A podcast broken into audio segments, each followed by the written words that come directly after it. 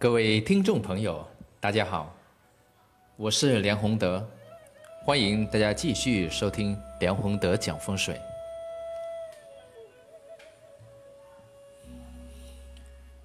那么这一期呢，我们要讲一下关于阴阳的这个概念。上一期呢，是我们学风水的第一期，一个非常重要的概念就是太极。那讲完太极之后，我们这一节啊这一期要讲的是一个更为重要的这个因素——阴阳。因为在我们这个世界当中，在我们宇宙当中，任何事物。都超不出这个阴阳的概念。很多朋友认为阴阳很神秘。那我们中国的古代神话当中也包含有很多关于阴阳的概念啊，像我们看到的书里面啊所讲到的阳间、阴间啊、阴间等等。事实上呢？阴阳并不神秘，也不难理解。阴阳呢，其实是我们整个宇宙当中最基本的要素。为什么这么说呢？我们上一期讲到一个重要的概念，就是太极。那太极动而生两仪，这是事物演化的第一个阶段。生出两仪就是什么呢？就是阴阳，因此我们从整个宇宙生成的角度去看，宇宙大爆炸之后，生出两仪就是阴阳，阴阳一分，宇宙就成了。宇宙成了以后，阴阳交感交合，就生化万物。因此。宇宙中的万事万物，其实都是由阴阳交感而来，所以它根本离不开阴阳的范畴，也就是后面所生化出来的这些事物当中，它其实都在阴阳的范畴里面。万事万物其实都是在依照阴阳的法则运行，没有什么东西能超出这个范围。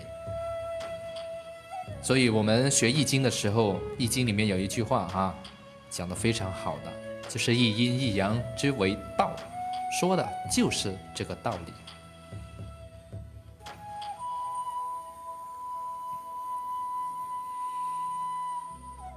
我们如果有朋友学过易经，应该就会了解啊，易经里面呢提到一个重要的人物伏羲。传说伏羲一化开天，什么意思呢？如果是神话传说的话呢，就可以说是伏羲看到天地还没分开啊，于是呢就拿起一支有神力的大笔一挥，开出天地，是不是这样啊？当然不是。其实我们所学的易经，它是非常客观的，它其实就是古人。根据宇宙的本身的法则，或者是归纳归纳出啊天地运行的这个规律，所以我们说的伏羲一化开天，说的其实就是伏羲创八卦八卦的这个过程。八卦怎么来呢？据说是伏羲仰观天文，俯察地理。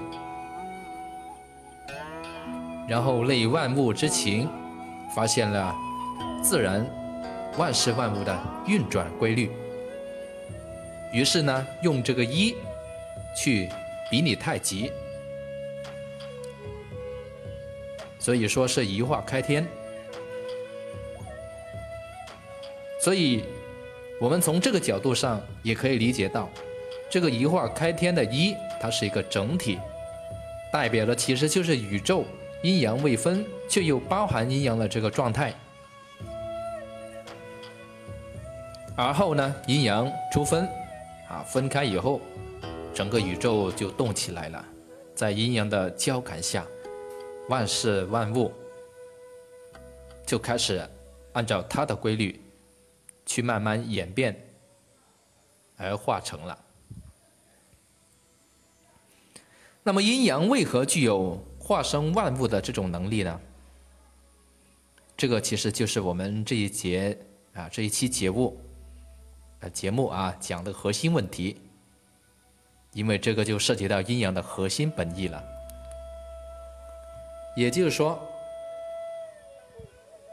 不懂阴阳，根本连风水的大门都进不了，因为风水是天人之道嘛。所以阴阳也是风水学的灵魂。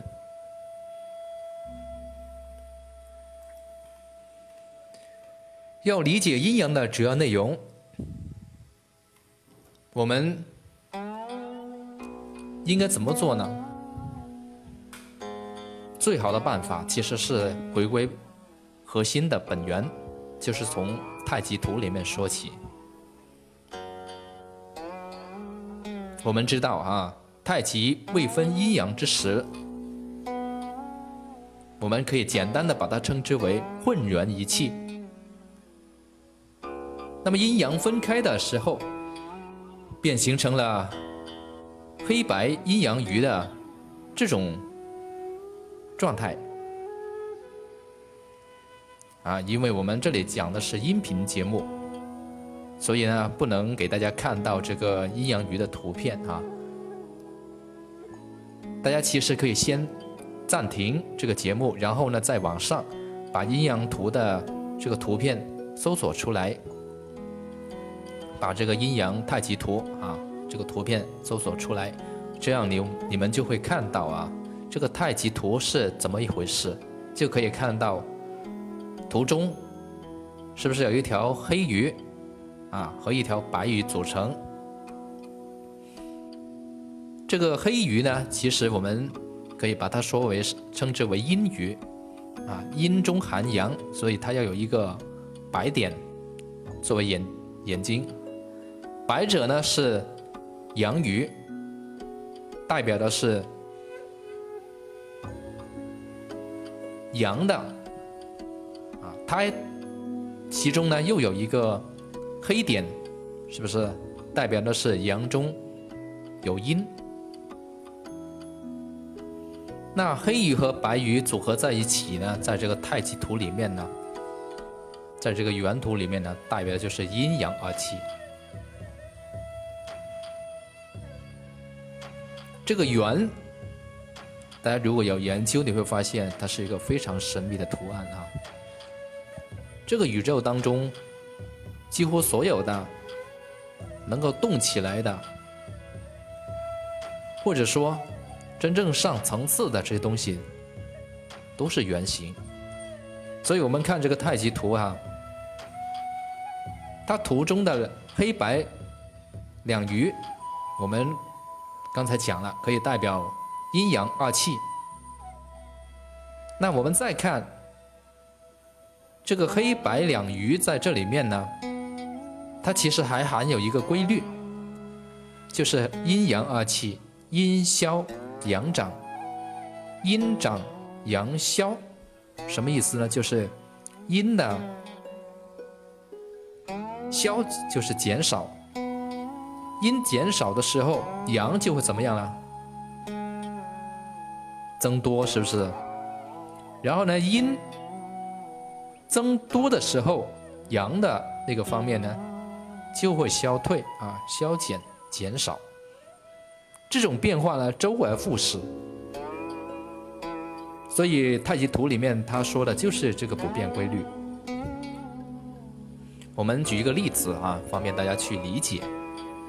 大家都听过冬至一阳生，夏至一阴生，是不是？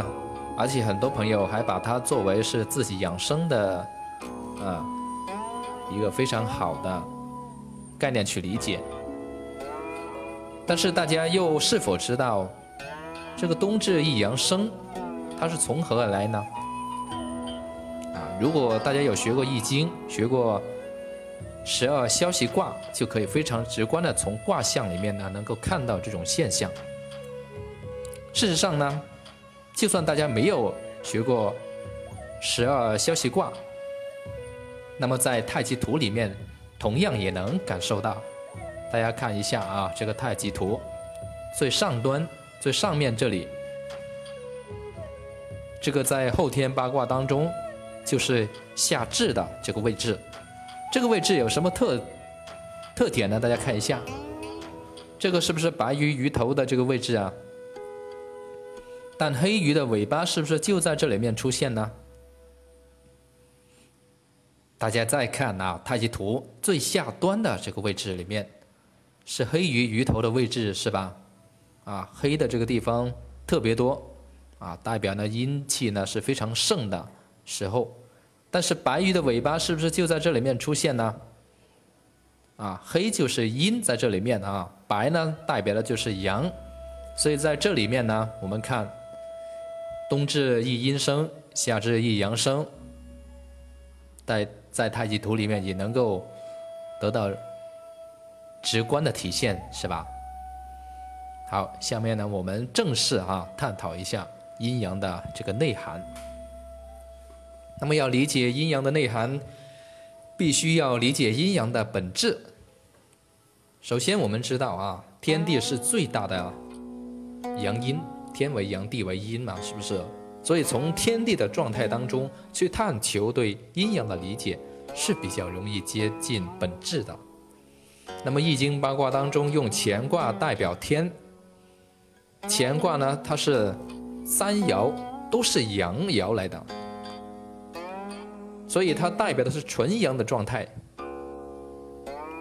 而八卦当中用坤卦呢代表地，坤卦呢三爻呢都是阴爻来的，所以代表的是纯阴的状态。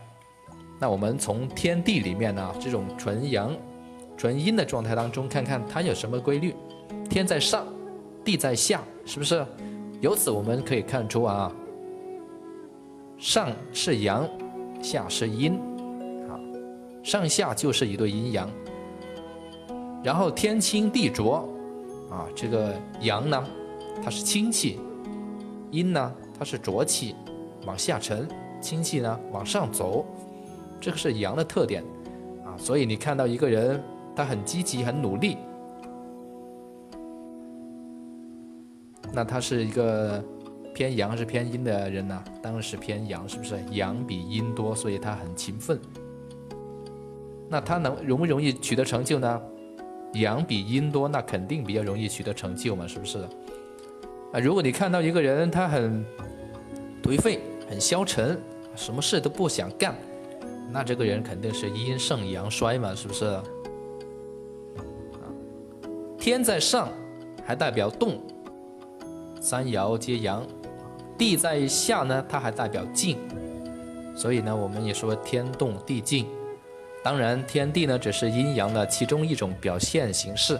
如果要真正理解阴阳的话呢，我们只是在这里面举个例子而已。真正理解阴阳的本质内涵，啊，还需要回归到阴阳的本身概念。这个呢，我们可以展开来，从更广泛的概念里面去理解。因为这涉及到阴阳的核心问题，当然从理解的角度来看，这本来就是比较抽象的概念啊，所以大家听起来也必须要有抽象的思维去理解。那我们先看啊，生死这个概念，生死是我们这个宇宙当中。最普遍的一个规律，是不是？那我们先看这个规律里面啊，这个生和死，它首先是不是相对存在？是不是？它是对立的，既生就不能死，是不是？死了就不能生，这个是一个矛盾对立的。所以阴阳呢，它首先就具有这种关系，它是一种对立的存在。但是是不是完全是对立呢当然不是。对立呢是它其中一种表现形式。那另外一种呢还是什么呢？它们还是相互依存的。什么意思呢？就是生和死它本来就是统一的。没有生何来死是不是？没有死又何来生？就是生和死这个概念，它之所以能出现，本来就是因为它们就是统一，就是相互依存的，就是有生才有死，有死才有生。大家可以想象一下，如果整个宇宙当中万事万物都不会死，那何来生？它原来这样就这样吧，是不是？那如果是宇宙的这个万事万物当中根本没有生，它又何来死？它本来就死，是不是？所以这个宇宙啊，混沌初开能够分阴阳，本来就是生。没有生，它何来能分阴阳呢？理解这个概念呢，我想大家对生与死啊这个概念应该就理解的比较透彻了。那我们再从这个角度去理解阴阳，是不是除了对立又相互依存，就没有其他了呢？当然不是。大家可以看出啊，我们一个人是不是从出生，他是不是会成长啊？啊，然后长到中年，啊，三十来岁，是不是这个就开始变老呢？应该可以这样去讲啊。这个阴和阳呢，它是一个整体，它还有一个规律，就是阳长的时候，阴。会消退，阴长的时候，这个阳的方面呢也会消退。啊，比如说像一个人，是不是从刚出生作为孩子的时候，他的应该来说是这个阳气啊，阳的方面呢刚出来，啊，阴的方面呢还很盛。但是呢，这个阳它是向上走的。往上走的，所以它处在一个生长的阶段，啊，慢慢的是是不是越长越大，然后呢，精神啊、能力啊、身体啊各方面也越来越强壮。但是等他到了三十多岁的时候，到了一个临界点，就是阴和阳，大家都力量相当的这个时候，是不是就开始停止生长了？这个阳已经到顶了。到了顶之后呢，它就会怎么样呢？这个阴气开始慢慢盛了，是不是？阴气开始出来，慢慢慢慢盛了。阴气盛了之后，这个阳就开始消退了，所以人呢，体内的这个阳气就慢慢变少了。这样人呢就越来越老，直至所有阳的都被阴的占据。啊是不是就走向死亡了？是不是？所以这个阴阳呢，它的一进一退，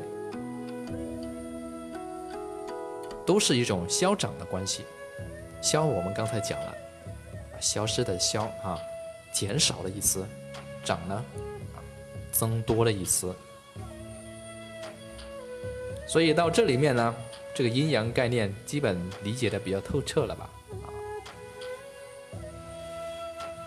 但还有一个补充，这个是也是一个易经的概念啊，涉及到一个物极必反。这个我们现代科学里面呢，化学里面讲的不少，就是量变引起质变的问题。那么在阴阳这个角度里面来看呢，他们如果是。是处在一个极端状态下啊，比如说阴，阴到了极端，它就开始另一种变化，向阳的方面转化了。物极必反，到了极点，是不是阳极转阴，阴极开始转阳？所以对于阴阳来说啊，我们这些特点必须要理解。然后你理解了这些特点，你再把它对应到我们现在所处在的宇宙，现在我们所生活在的这个地球，甚至是我们人类社会的本身，啊，你就会发现，原来阴阳在生活当中每一样东西都可以得到体现，只是我们平时不留意而已。因为这个宇宙，是不是它就是？按这个规律里面去演化了嘛，那么它演化出来这些东西，它必须也是必然会符合这种规律的啊。我们先看人是不是？从人的角度来看，人类是一个整体。那么人类为什么能够从原先的这么少繁衍到现在这么多呢？就是阴阳它在作用嘛，是不是？那么从人类角度来看，只要两种。一阴一阳，是不是？女的就是阴，男的就是阳，所以阴阳是不是在这里面得到体现了？为什么会有男人和女人呢？因为这是宇宙的规律嘛。然后从家庭的关系里面看啊，丈夫就是阳，是不是？啊，妻子呢就是阴，还可以从。一个企业里面去对应，啊，有朋友问，企业也有阴阳吗？阴阳无处不在啊！如果你理解了这一个，你就知道学易经一定要有圆通的思维。这个圆通思维是怎么样呢？你又能够把这一些概念呐应用到生活当中的方方面面。像一个企业来说，老板是不是阳啊？员工就是阴，是不是？啊，如果这个老板很很强势。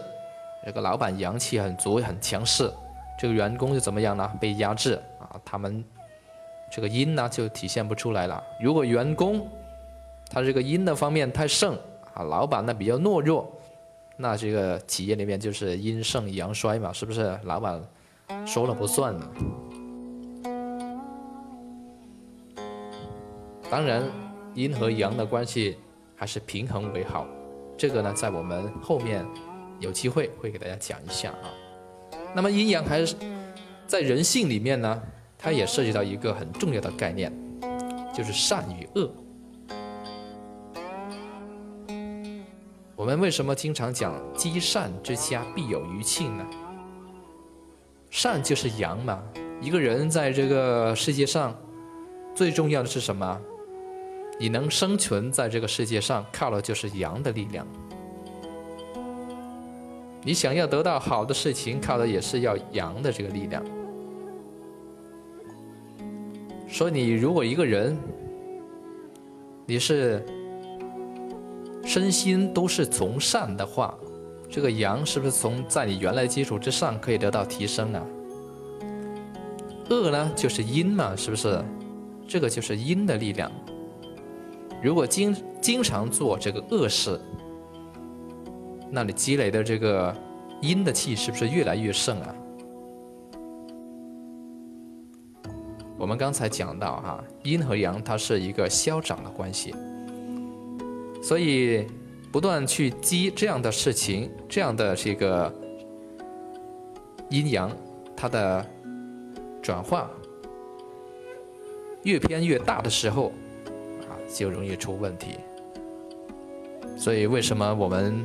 这么久以来，特别在中国的传统文化也好啊，世界上的重要的宗教也好，为什么对都要劝人去多做这个善事呢？善它就是阳的力量，说到这里面呢，大家应该比较理解。那么我们刚才是从人的角度去讲，其实呢，从这个事的角度，事的方面去理解阴阳呢？也是比较重要的，比如说啊，我们说的动和静、虚和实、成与败、明暗、进退、强弱等等。你做一件事情，你拼命去做，做尽了，这个是什么？这是阳的力量。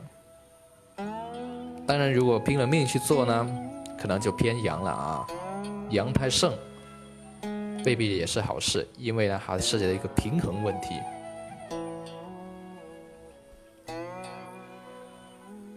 从物的角度来看呢，这个阴阳的体现也是很明显的啊。我们刚才讲到一个最大的概念，是不是天地就是一对阴阳，天为阳，地为阴。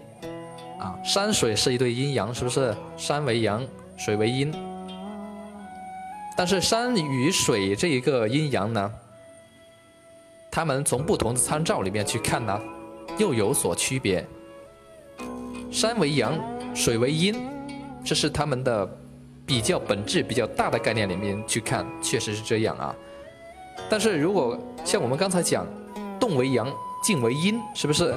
水动山静，从这个角度里面来看啊，这个水又属于什么阳的方面，山又属于阴的方面，所以山水这个概念呢，你必须学风水学到一定程度，再去理解它的阴阳，才能够容易把握到本质里面的影响。我们再讲回啊，这个物的方面的阴阳。凹凸是不是？这个是我们日常生活当中见的比较多的。凸为阳，凹为阴。圆缺啊，当然是圆为阳，是不是？缺为阴了。像这个大小、长短、曲直等等，很多啊，这个我们就不一直展开去了啊。还有呢，像我们这个相对位置，其实它也有阴阳。像这个前后左右，是不是啊？前为阳，后为阴嘛，是不是？左为阳，后为呃右为阴。啊，上下上为阳，下为阴，内外内外怎么分呢？外为阳，内为阴嘛，是不是？那这样位置里面也也有阴阳。从时间的角度来看呢，一年里面去看，是不是就是寒暑了嘛？寒为阴，暑为阳，这个很明显的啊。还有呢，一天来说。有白天和黑夜，是不是？当然是白天为阳，晚上为阴呢。大家可以从这些概念里面啊，再去重新理解一下我们刚才说的这个阴阳的概念，应该就比较容易理解了。那么阴阳在风水里面呢，它又是如何具体作用呢？这个就涉及到比较核心的应用问题。我们这里面呢，只举几个简单的例子，其他的啊就不展开了。比如说，我们知道是不是天地是一对阴阳？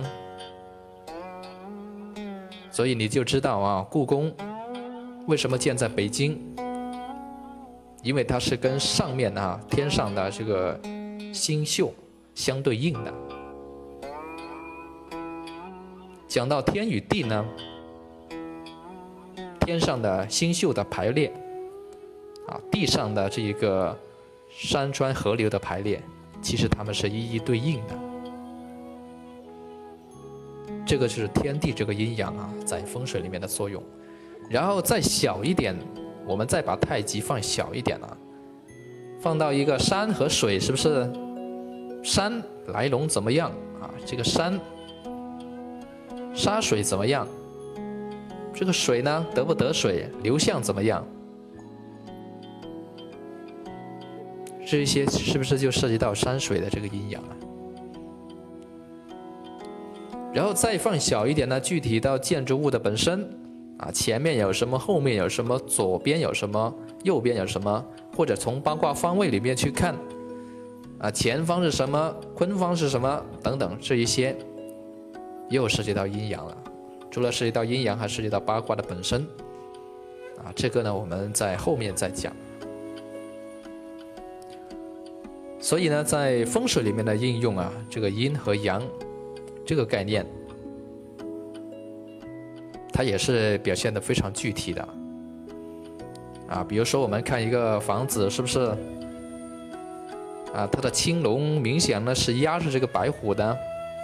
那么这个房子里面住的人，那肯定是丈夫说了算了，是不是？但是也有一些反局啊，它是白虎压着青龙的，那么就是女女主当家了嘛，是不是？这个就是阴阳概念了，在这个风水里面的应用。那其他的，我们限于篇幅就只能讲到这里，谢谢各位。